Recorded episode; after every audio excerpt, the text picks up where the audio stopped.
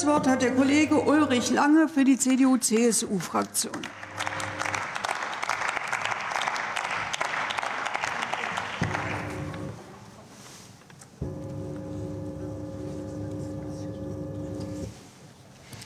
Frau Präsidentin, liebe Kolleginnen und Kollegen! Ich will das sperrige Wort gar nicht verwenden. Es soll eine faire Aufteilung der CO2-Kosten sein. So will es uns die Ampel glauben machen. Aber was heißt schon fair und gerecht in diesem Zusammenhang? Ich glaube, an dieser Stelle müssen Sie Ihren Gesetzentwurf selber noch mal genau lesen. Man sollte nicht damit beginnen, Mieterinnen und Mieter gegen Vermieter auszuspielen, denn es gibt nicht die eine übermächtige Seite und es gibt nicht den einen den Guten und den anderen den Bösen. Ich erlaube mir zu, darauf hinzuweisen, dass zwei Drittel der Mietwohnungen in privater Hand kleiner Vermieter sind, die ihren bürokratischen Wahnsinn jetzt bearbeiten müssen, liebe Kolleginnen und Kollegen. Wir brauchen keine ideologische Lösung, sondern eine sachgerechte, klimagerechte und bezahlbare. Und da zeigt sich natürlich schon der Konstruktionsfehler dieses äh, Gesetzentwurfs, den wir heute in der ersten Lesung diskutieren. Denn das Gesetz orientiert sich eben nicht daran, wie gut oder schlecht der energetische Standard des Gebäudes ist, sondern daran, wie viel tatsächlich geheizt wird. Also wie viel CO2 ausgestoßen wird. Wird mehr geheizt, auch bei offenem Fenster, übernimmt der Vermieter den höheren Anteil an den CO2-Kosten. Da fehlt die Anreizwirkung, die Sie gerade behauptet haben. Die können wir in diesem Gesetzentwurf tatsächlich nicht erkennen, liebe Kolleginnen und Kollegen.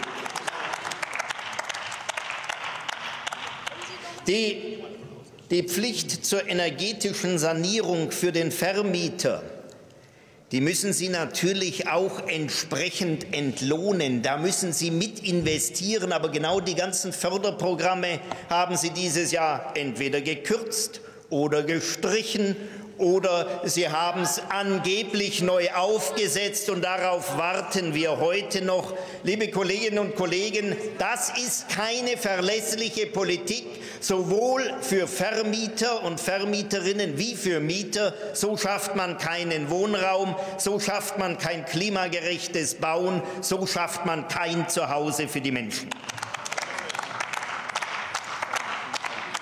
Wie, wie, wollen Sie denn, wie wollen Sie denn mit großen Familien umgehen, mit alten Menschen umgehen, die definitiv einen höheren Wärmebedarf haben?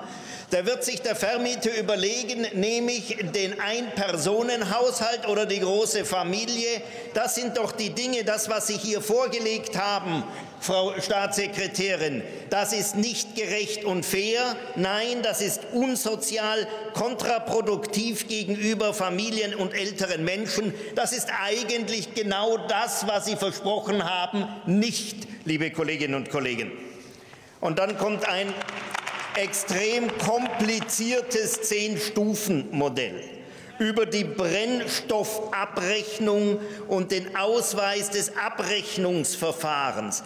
Eingruppierungsstufen müssen dann ermittelt werden. Natürlich am Ende mit der Heizkostenabrechnung. Aber schauen Sie sich doch heute schon mal eine Heizkostenabrechnung an. Dann kommen zehn Stufen dazu und dann machen wir auch noch ein Heizkostenabrechnungsbrennstoffverfahren. Am besten noch eine Verordnung dazu, dann wird es richtig gut.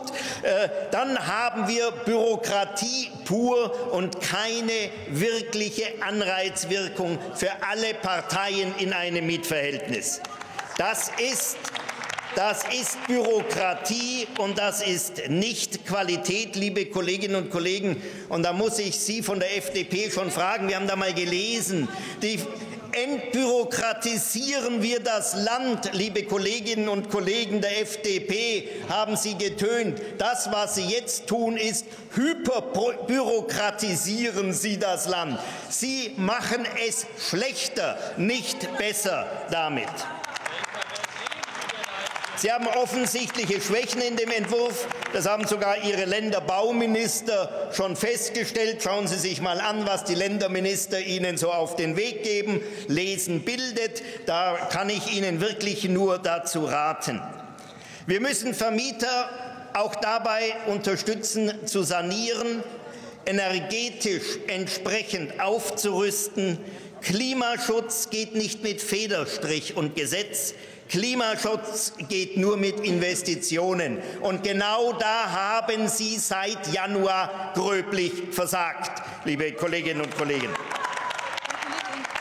Was Sie hier machen, ist keine Politik für bezahlbaren Wohnraum für 400.000 Wohnungen. Es ist keine Politik für klimagerechtes Bauen. Es ist ideologische Umverteilung. Es ist das Gegenteil von Nachhaltigkeit.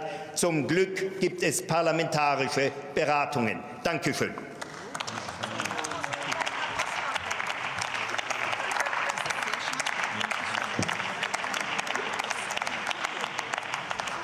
Kann man mich jetzt hören? Nee, man kann mich nicht hören, oder? Das ist so ein bisschen wie bei der Zoom-Konferenz. Sie haben sich noch stumm geschaltet.